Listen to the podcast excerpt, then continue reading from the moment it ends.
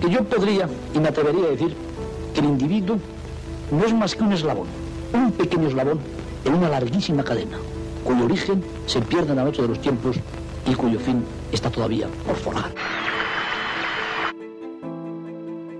L'aleteig d'una papallona es pot sentir a l'altra punta del món. Tot comença per tu. Su sarà via punto. Ona ODS, Onda ODS. una finestra oberta Una ventana abierta. a un futur sostenible. Etorkizun jasangarri baten ardatz. Unha fiestra aberta a un futur sostenible. Algun cop us heu plantejat quina vida li podeu donar un paraigües trencat? Què és el que feu quan se us queda petita una samarreta? I quan se us trenca? Què feu quan ja no us agraden uns pantalons? La indústria tèxtil és la segona més contaminant del món i les empreses de moda s'encarreguen cada temporada de crear-nos una necessitat. Però com afecta això al medi ambient? Avui tenim amb nosaltres a la Susana Pérez, fundadora d'Enrenou Sostenible, un projecte que va començar amb la reutilització de materials i ha anat evolucionant. Hola Susana, benvinguda.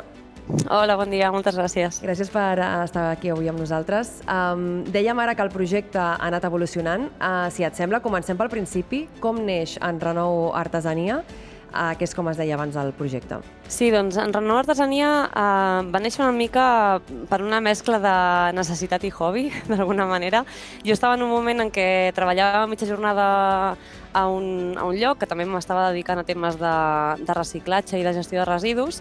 És, és el meu món, diguéssim, que és, és, és, on, on vull dedicar i on m'estic dedicant també ara mateix i sabia que volia dedicar-me a això, però, clar, una feina mitja jornada doncs, no em permetia eh, sostenir-me en aquell moment econòmicament, no?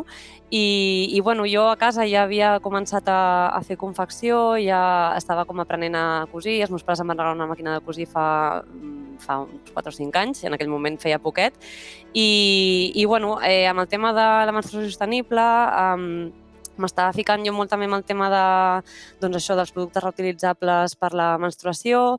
Eh, jo havia començat a fer servir la copa, però en aquell moment tampoc m'acabava de funcionar del tot i volia passar-me les compreses de tela i una mica per una mescla de coses em vaig començar a fer compreses de tela per mi mateixa, vaig veure que havien funcionat, aleshores vaig començar a fer a les meves amigues, a la meva mare, tothom em deia que, ostres, que bé que funcionen, que còmodes que són, eh, perquè no dediques a vendre-les, com que la idea ja estava allà donant voltes en el cap, no? I bueno, doncs en aquell moment en què econòmicament i laboralment eh, tenia aquesta necessitat d'omplir la meva jornada fent alguna altra cosa, doncs vaig decidir que per què no tirava endavant alguna cosa d'aquestes perquè em motivava i tenia ganes en aquell moment de tenir un projecte propi i, i vaig decidir llançar-me una mica sense, sense preveure a veure què passaria. I doncs d'aquí mica en mica va anar evolucionant el projecte i es va anar fent gran. Podem dir doncs, que va començar com un hobby, aquesta, aquesta feina, no? i que al final sí que es va convertir realment en, en la teva Sí. feina de, del dia a dia. A part de, de compreses eh, de tela, també feies més altres productes, oi? Sí, vaig començar principalment amb les compreses de tela, però arrel també de veure necessitats de persones que m'ho demanaven o de mi mateixa, eh, vaig començar a fer també portaentrepans reutilitzables no? per substituir el paper de film o el paper de plata pels entrepans. Eh, també feia discos desmaquillants amb els meus propis residus de, de confecció, de les compreses, em sobraven retalls petits i amb allò era com, com puc ser el més residu zero possible, no? O sigui, dins de la meva cadena de producció, llançar la, la menor quantitat possible de, de teixit. Doncs intentar aprofitar aquells petits retalls, eh, van, vaig acabar fent desmaquillants, per exemple. Gomes de cabell també, amb, amb trossos així allargats que em quedaven de la confecció. I, i bueno, així últimament també he estat fent sacs tèrmics, una mica tot relacionat. La idea era fer mm, productes que tots eh, fossin reutilitzables i, o enfocats a, a una menstruació sostenible, com és el cas dels sacs tèrmics, no? que no és com a tal un, un producte reutilitzable o per substituir un producte d'un sol ús, però està, està molt enfocat o molt relacionat amb la, amb la menstruació.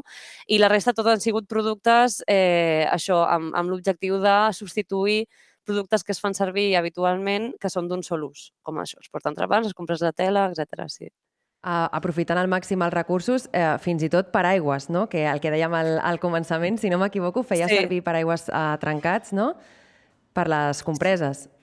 Sí, um, exacte. O sigui, eh, un, una pota del, del projecte no era fer productes reutilitzables en si, sinó, a més a més, eh, utilitzar residus tèxtils per fer aquests productes, que aquí era com la part més complicada, no? perquè eh, jo anava, anava a buscar residus a, a mil llocs diferents i, i bueno, una mica això, perquè en aquell moment, quan vaig començar, mm, m'estava conscienciant molt amb el tema de la problemàtica de la indústria tèxtil i dels residus tèxtils, i, i clar, doncs, eh, entre aquesta necessitat que tenia jo de, de muntar alguna cosa i, a més a més, amb, amb aquesta angoixa que jo sentia no, en aquell moment per, ostres, és que la indústria tèxtil és, és el pitjor que existeix ara mateix, no?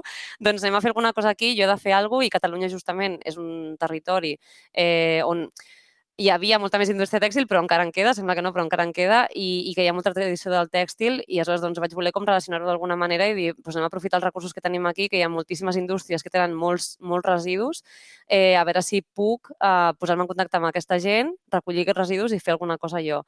I aleshores això, doncs, eh, tenia com un circuit muntat de diverses empreses d'indústries tèxtils que tenien residus o de tallers de confecció que em donaven també petits retalls, etc. i jo ho anava a buscar i ho feia servir.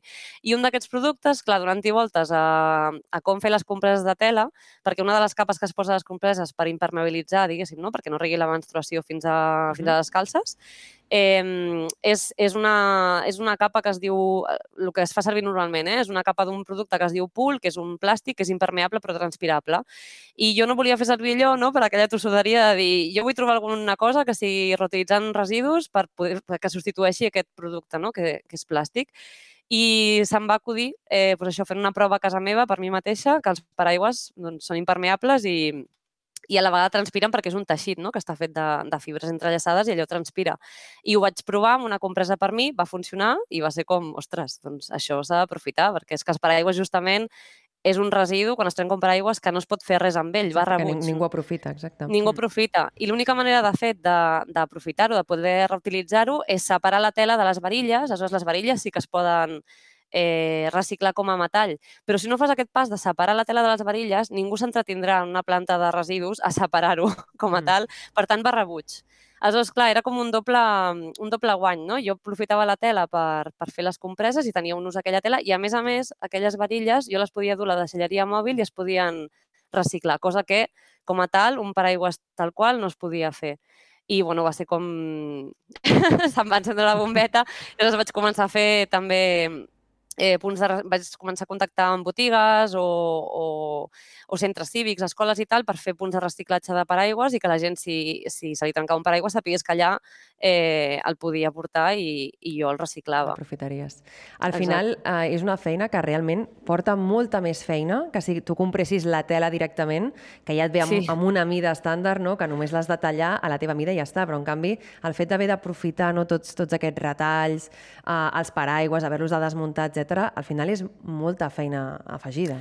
Sí, sí, sí, sí, totalment. Jo sempre pensava que eh, em sortiria, a nivell de temps i econòmicament, em sortiria com molt més a compte comprar la tela ja feta que no pas fer tot el que estava fent, perquè és que és això, eh, anar a buscar totes les teles a tots els llocs, eh, anar a buscar els paraigües, separar-los, rentar-los a casa, assecar-los, planxar les teles moltes vegades, no? perquè quan les rentes, les, eh, les de paraigües no, però les que anava a buscar eh, les rentava també, planxar-les perquè si han de quedar per fora no poden estar rogades. No? Vull dir, tota una sèrie de processos que pensava, ostres, eh, realment Vull dir, aquí te n'adones una mica, eh, de que el món del reciclatge, eh, perquè ara mateix surt més a compte llançar les coses que reciclar-les, perquè és que implica una dedicació de temps, de recursos, de, de diners, no?, per poder reciclar aquell producte.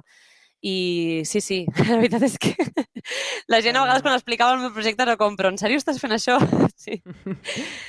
amb molta motivació, però sí. Ah, escolta, Susana, si et sembla, comencem a parlar d'en Renou Sostenible, que és el nom del, del projecte actual. Ah, explica'ns en què consisteix. Sí, doncs en Renou Sostenible això ha agafat una vessant eh, més, més de divulgació, més d'educació ambiental. Eh, la meva idea era eh, deixar una miqueta de banda la part d'artesania i dedicar-me més a, a això, a divulgar, que de fet era una pota del projecte que jo quan vaig començar la tenia super clara i sabia que volia també dedicar-me a això, però com que havia de dedicar tantíssimes hores a la part d'artesania no em deixava espai per l'altre, no? I, I ara doncs, ha arribat un punt del projecte que he decidit eh, deixar una mica de banda l'artesania o deixar-la bastant de banda totalment gaire, gairebé i dedicar-me a aquesta pota d'educació ambiental que crec que és molt necessària i que fins ara no havia pogut del tot explorar o desenvolupar. I això, potser la meva idea és, eh, encara l'estic conformant eh, una miqueta, aquesta, aquesta vessant de divulgació, perquè just el canvi l'he fet fa poquets mesos, però bueno, la meva idea seria um, fer tallers per la ciutadania per ensenyar com fer aquests productes, el mateix que jo estava fent per, per vendre, diguéssim. Crec que és eh, molt necessari que la gent sàpiga com es pot fer, com es pot cosir, com es pot cosir en general, perquè, bueno, una, una vegada saps cosir pots fer moltes coses i està molt bé que jo ensenyi a fer doncs, compreses de tela o portar entrepans o bossetes per portar mm, snacks o aperitius, però la part més interessant d'aquests tallers moltes vegades és que la gent eh, aprèn com cosir, aprèn fa servir per primera vegada una màquina de cosir, que jo sempre porto les meves màquines als tallers, no?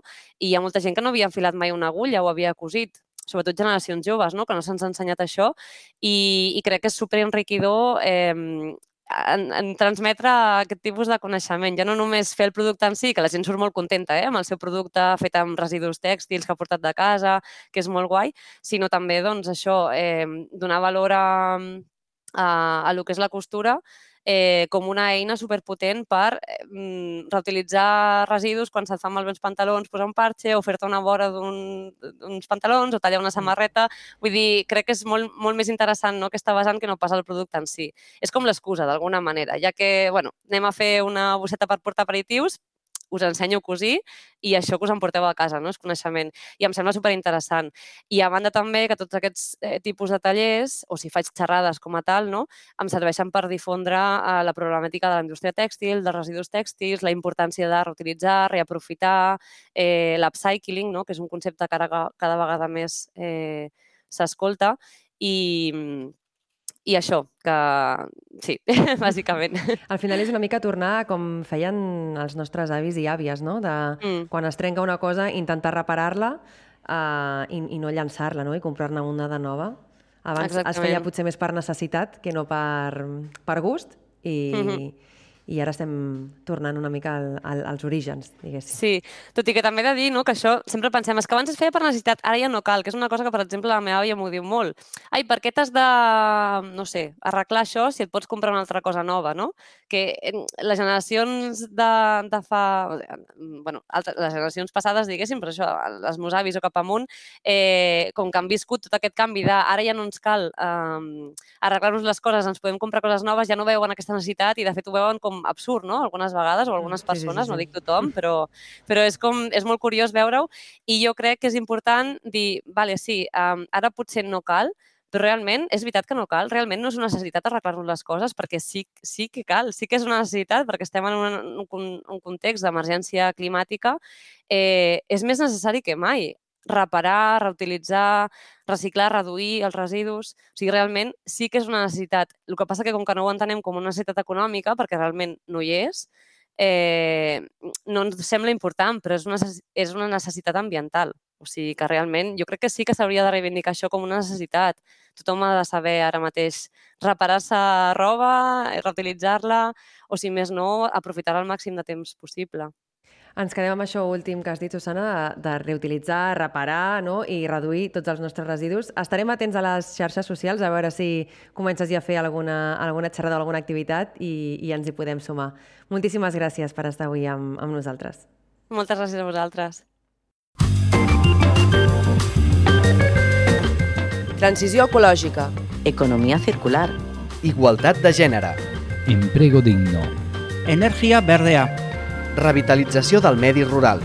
Ona ODS, el teu espai radiofònic per a un món més just. Més informació a ondaods.org.